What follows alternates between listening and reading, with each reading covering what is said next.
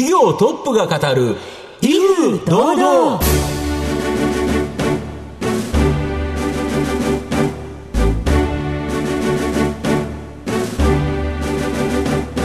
毎度相場の福の神こと藤本信之です。アシスタントの飯村美希です。この番組は巷で話題の気になる企業トップをお招きして番組の指揮者的役割である財産ネット企業調査部長藤本信之さんが独特のタクトさばきでゲストの人となりを楽しく奏でて紹介していくという企業情報番組です。それでは今日も藤本さんよろしくお願いします。よろしくお願いします。元気よくいきましょうはい今回も素敵なゲストをお招きしておりますのでどうぞ皆さん番組最後までお楽しみください。この番組は情報システムの課題をサブスクリプションサービスで解決するパシフィックネットの提供。財産ネットの制作協力でお送りします企業トップが語る威風堂々それでは本日のゲストをご紹介します。証券コード6594東証一部上場日本電産株式会社代表取締役社長関淳さんです。関さんよろしくお願いします。はい、えー、藤本さん、飯村さん、本日はお招きいただきありがとうございます。えー、今日は短い時間ですが、リスナーの皆様に当社の特徴をしっかりアピールしていけるように頑張ります。はい、よろしくお願いします、はい、よろしくお願いいたします。えー、日本電産株式会社は、京都市南区に本社がある世界44カ国にグループ337社、従業員数およそ12万人で、11月末の終値時点での時価総額はおよそ7兆9000億円に上る超巨大企業です。ハードディスクドライブ用スピンドルモーター、車の電動パワーステ用モーター、銀行端末用カードリーダー、液晶ガラス基板搬送用ロボットなど、様々な世界市場シェアナンバーワンの製品を持つグローバル企業です。日本を代表する名経営者である長森重信氏が1973年に創業し、2020年3月期の売上高は1兆5348億円ですが、2030年度売上高目標10兆円を目指す成長企業です。えー、それでは、関さんの方からも簡単に御社のことを教えてください。えー、我々は世界一のモーターメーカーです。えー、小さいものは携帯電話の振動モーター。大きいものは原子力発電所のバックアップ発電機、ジェネレーターですね。はいはい、これはあの全高が4メーター近くあります。そんなに大きいんです、それから、えー、大型客船のですね、うん、えー、発電機などでも我々はトップシェアを取ってます。まあ、従いまして、小さいものから大きいものまで年間30億個のモーターを生産販売してます。えー、動くもの、回るものは何でも取り込んでいく会社です。はい、ありがとうございます。では、後ほどまたじっくりと企業について伺ってまいりますが、まずは様々関さんに質問させていただいてよろしいでしょうか。はい、どうぞお願いします。はい、はい、では、生年月日を教えてください。はい、1961年5月9日、59歳になります。はい。えー、ご出身はどちらでしょうか？長崎県の佐世保市になります。えー、では、子供の頃、どんなお子さんでいらっしゃいましたか？ちょっと口はばった言い方ですけど、勉強も運動も得意でしたので、うん、ただ、えー、家庭が非常に貧しかったので、塾とかには行った経験はなくてですね、ただひたすら自分で勉強してたっていう記憶がありますね。はい、あ、そうですか。ご自身でどんな思いで、こう、勉強とかに向かっていらっしゃったんですか？パイロットになりたいという思いがはっきりあったので、はいえー、パイロットになるために何をしたらいいかっていう目標をしっかり持って勉強してました。意識が高いですね。すごいですね。残念ながらパイロットになってませんけどね。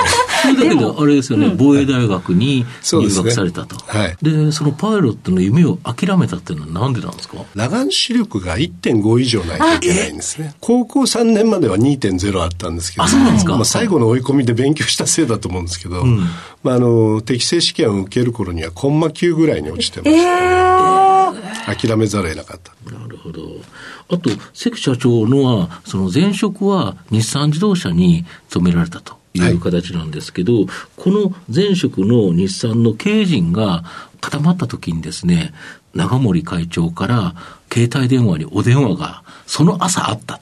これどういう電話だったんですか？あの、忘れもしない昨年の10月ですけども、うんえー、日産の、えー、新内田社長を中心とします、うん、内田アシュワニ・グプタ関のトロイカ体制っていうのが新聞で出た、うん、その朝に、えー、長森さんから直接電話がありまして、うん社長になると思ってたけど、残念やなと。うん、でも、わしにとっては幸運なんやと。わしのところに来んかと。そういう電話がありました。お断りしましたけどね。あ、そうなんですか。だけど、あれですが、結局縁があって、そうですね。やはりあの、まあ本来、行くつもりがなかったのを、うん、まあ、長森さんに直接説得されて、うん、えー、その言葉の中で私の心の金銭を打つ部分があって、うん、会長が言われたのは、その、企業のサステナビリティっていうのは非常に大切だと。ただし、成長なしのサステナビリティはありえないと。で、わしはこの会社を10兆円にしようと思ってると。でも一人ではできないと。関さんが来て一緒にやってほしいっていうのを言われてですね、非常にぐらぐらきましたね。そうですね。巨大企業を守ってくれではなくて、うん、さらに巨大1兆5000億から10兆円を目指すというと7倍ですもんね。そうですね。会社をガラッと変えるぐらいやらないと、さすがにはこれなかなかいかないですよね。そうですね。なるほど。すごいですね。なんか大きいものを動かしている人たちのかっこいい人たち同士のお話って、なんかグッときますね、うんうん、すね。はい、ありがとうございました。皆さんにはどのように伝わりましたでしょうか。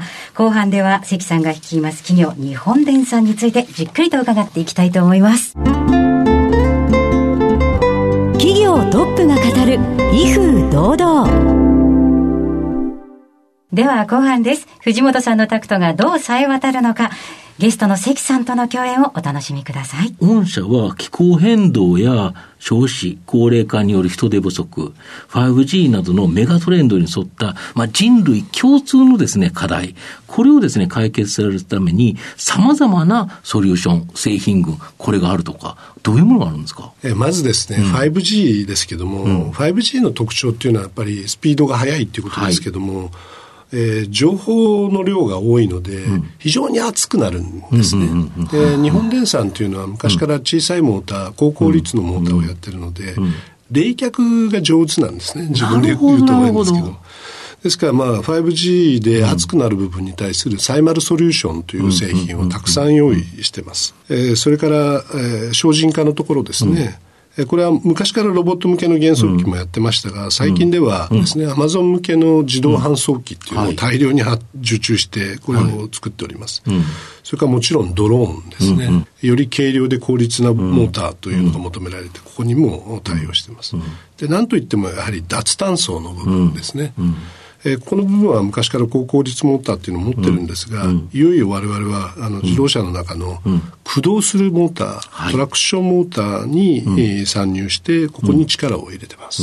で、この省エネ問題というところでいうと、世界の電力量、まあ、これの約半分以上、50%超が、このモーターによって消費されてる、そういうことなんですか？はい。まあ、48%とかですね、ほぼほぼ半分がモーターです。はい。はい、まあ、2位が照明、うん、それから3位が、うんえー、熱交換器、エアコンとかですね、それぞれね20%弱ずつぐらいなんで、うんうん、モーターで消費しているものが圧倒的に多いということになります。うんうん、なるほど。で、御社の場合は、いわゆる高効率用モーターという形で、その電力使用量が少ないモーター、これを全世界に提供できるから、これがやっぱり全部売れていくっていう感じですか？そうですね。ブラシ付き、ブラシなしというモーターの2種類があって、うん、ブラシなしの方がスピードを変えることができるんですね。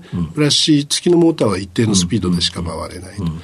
なので、例えばエアコンなんかそうですけども、部屋の中の温度を感知して、いらない時はスピードを下げる、うん、暑い時はスピードを上げると、うん、そういうことが対応できるモーターが我々の、うん、えー、売りでして、うん、えー、それがゆえに必要がない時は下がって、うん、えー、エネルギー消費量を下げれると。地球の CO2 の発生に、うん、えー、大いに貢献できると、そういうものになってます。とすると、世界中のモーターが極端な話、日本電産のモーターに変わってしまえば、電力消費量が落ちる。それこそ、あれですね、省エネになるということですか？全くその通りですね。ぜひ買ってほしいですよね。まあ、そうですね。すでにもうその50%の中でそこそこのシェアを持ってますが、まだまだ伸ばせる余地がありますので、我々のモーターになればざっくり 30%CO2 が低減できると思ってます。もう究極のそれこそ SDGs、やはり環境というのが今後低炭素、やっぱり全世界その方向に動いてきますよね。動いてきますね。特にその方向が顕著なのが、うん、その自動車の駆動用のモーターということですね。うん、うんで、あの、日本経済新聞に中国2035年すべて環境車に通常のガソリン車は全廃。これが掲載されるなど、この脱炭素化流れが急だと思うんですけど、御社には車の基本賛成の走る、曲がる、止まる、この全分野において、ダントツのナンバーワンの製品がある。これって何があるんですか？はい。えー、まず曲がるっていうところで、はい、えー、電動のパワーステアリングモーターというものを車業界でほとんど今使われてます。うん、えー、ここのシェアを、うん、まあ、先ほど申しましたブラシレスっていう分野で言いますと60%近く持ってます。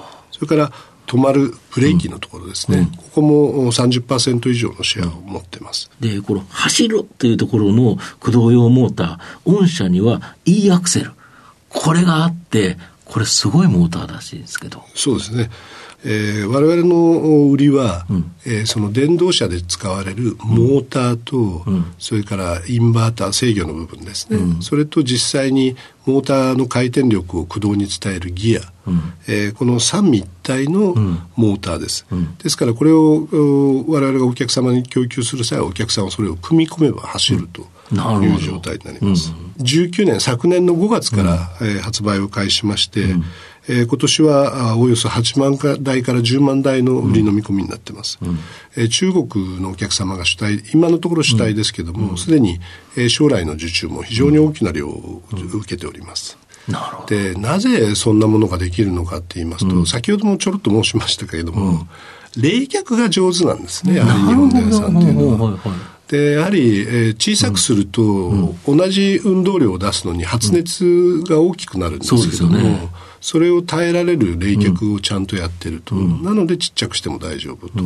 いう技術に裏付けられたその軽薄単焦ができてるってところは本当にすごいと思いますね。なるほど。もともと日本電産という会社が世界最大のモーターメーカーだからこそ、ありとあらゆる、それも大きなものから小さなもの、ありとあらゆるモーターの技術を、基本技術を持ってたから、それを集中してここにということですか？そういうことですね。ありがとうございます。これはだけど、あれですよね、今はまあ中国の会社さんが主力だとしても、今後、数多くのいろんな自動車会社、可能性としてはありえますよね。はい。す、えー、で、にですね、うん、2025年で、うん、えー、160万台の受注をしてます。うん、え去年作ったら8万、まだ8万台で。えー、まあ、あの、おそらくですね、こういうブレイクスルーの技術っていうのは、そういうふうに増えていくんだと思うんですけども、スマートフォンがそうだったようにですね。そうですよね。いわゆる倍々じゃなくて、10倍々っていうような感じでの、そうですよね。8から160で20倍になってますもんね。まあ、あの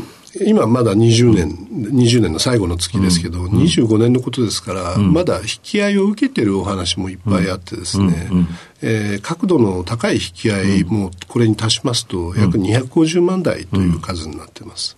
なるほど。そうすると今後、ここは大きな成長可能性ありますよね。はい、あと、御社全体で言うと、2020年3月期の売上高は1兆5348億円ですが、2030年度の売上高は10兆円を目指されていると。御社の三大精神の一つは、すぐやる、必ずやる、できるまでやる。うんですけど、やっぱりこの目標もその通りになりそうですか？もちろんこれでやっていきます。実は2020年までの中継っていうのは、うん。うん、今の売り上げを2兆円までにすることだったので、うん、本来今年度2兆円にならなければいけなかったんですけども、まあ、コロナの話とかあって少し遅れてます。まあ、そういう意味で一旦掲げたものは必ずやる、できるまでやると。遅くともですね、うん、2022年までにこの2兆円を達成しますし、うん、早ければ来年の後半にはこの2兆円ペースにします。うん、で、必要なのは、それを今度は3兆円、5兆円、10兆円と、そのマイルストーンごとに仕上げていくことですね。特にこれをやるために仕込みっていうのが必要になるんですけども、私のこの遺跡に伴ってですね、いろんな仲間を集めてます。まあ、その、えー、人材の強化によってですね、この仕込みの部分をさらに強くしたいと思ってます。それから、我々の特徴の一つですけども、うん、M&A っていうのが非常にあの特徴的なところになってます。まあ、この5兆円、10兆円を目指すにあたっては、うん、えー、それなりの規模の M&A も継続してまいります、うん、御社の今後の成長を引っ張るもの、改めて教えていただきたいんですか？えー、やはり車載用のモーターの拡大っていうのがポイントになります。うん、車ですよね。そうですね。で単純に車載用のモーターのマーケットシェアを増やすだけではなくてですね、やはりモジュール化することによってより高効率のものを提供すると、うん、でお客さんにも喜ばれますし、うん、社会貢献もしていくということになります。はい。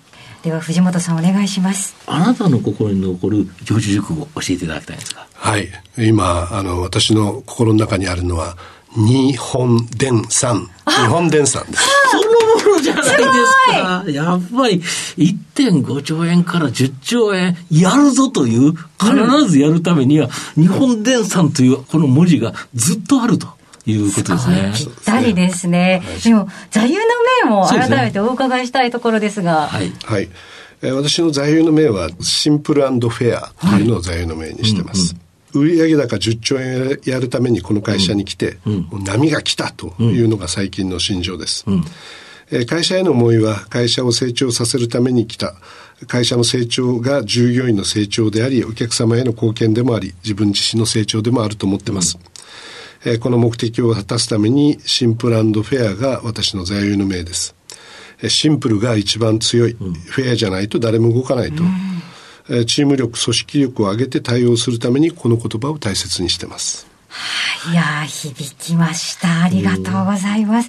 えー、関社長、何か投資家さんにメッセージなどありますか？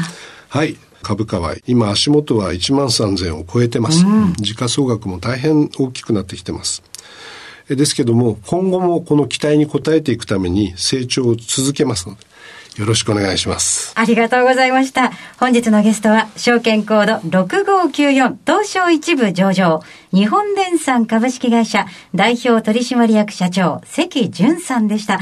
関さんありがとうございました。ありがとうございました。ありがとうございました。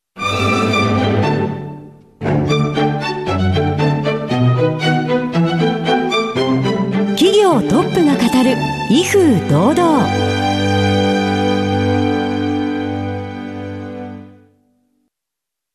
？IT の活用と働き方改革導入は企業の生命線。東証2部証券コード3021パシフィックネットはノート PC、SIM の調達からコミュニケーションツールの設定まで企業のテレワーク導入をサブスクリプション型サービスでサポートする信頼のパートナーです。取引実績1万社を超える IT サービス企業。東証2部証券コード3021パシフィックネットにご注目ください。お送りしてきました企業トップが語る威風堂々。そろそろお別れのお時間です。本日のゲストは日本電産株式会社代表取締役社長関淳さんでした。そして関さんが選ばれました四字熟語は日本電産でございました。座右の銘はシンプルフェアとおっしゃっておりましたがリスナーの皆さんはいかがだったでしょうか？ぜひぜひ、えー、改めてお聞き直しください。ラジオ日経のウェブサイトなんかもチェックしてくださいね。それではここまでのお相手は藤本信之と飯村美希でお送りしました。来週のこの時間まで。ほなさいなら。この番組は情報システムの課題をサブスクリプションサービスで解決するパシフィックネットの提供財産ネットの制作協力でお送りしました。